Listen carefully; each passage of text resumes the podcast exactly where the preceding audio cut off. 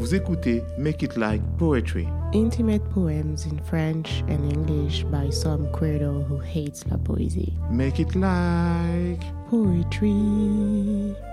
Le poème qui va suivre est sorti il y a quelques mois sur patreon.com slash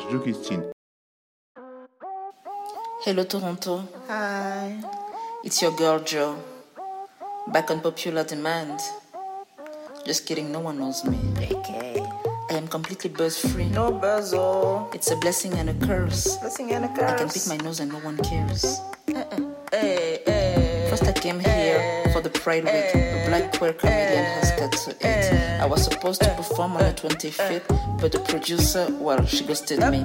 My plane landed at YYZ. The Uber took me to this bed right here. The sun was shining, Pride events in full swing. Your Facebook stories made me wanna stay in Dark Dark March, March. Two Spirit Conference, the Francophone Village, the block parties. There's an open mic and a drag king show. Do it online.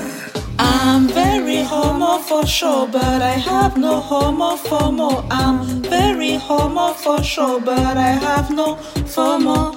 I'm very homo for sure, but I have no homo FOMO. I'm very homo for sure, but I have no FOMO.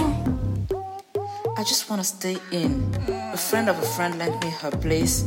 I just wanna walk around naked back and forth from the fridge to the bed and just shove stuff into my mouth. Stuff that I ordered from my phone. I just want to watch porn and or Wookiees ASMR while dry humping a glass bottle. And then find the willpower to get offline just for 10 minutes, take my eyes off a glowing screen and read a graphic novel. If that's possible, It's not. I know nobody there. Got social anxiety. Don't care if it could be good for my career. What career? What Plus, for some reason now everything hurts when I walk. I'm a Nancy. Leave me alone. I'm very homo for sure, but I have no homo FOMO. I'm very homo for sure, but I have no FOMO. I'm very homo for sure, but I have no homo FOMO. I'm very homo for sure, but I have no FOMO. I don't fear missing any queer events, especially during the Pride weekend.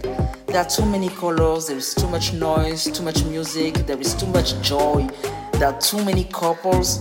Let me be happy for you and for us from the comfort of a home. Just let me masturbate in peace and do nothing. Voila.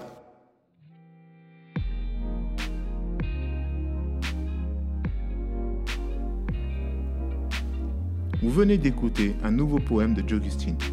Il est sorti il y a quelques mois sur Patreon. Jogustine y explique le contexte dans lequel elle a écrit ce texte. On en profite pour dire un merci infini à tous nos soutiens sur Patreon.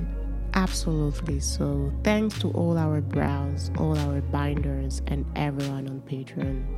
Make It Like Poetry. est une production de Derange Society. À vendredi prochain. Until next Friday.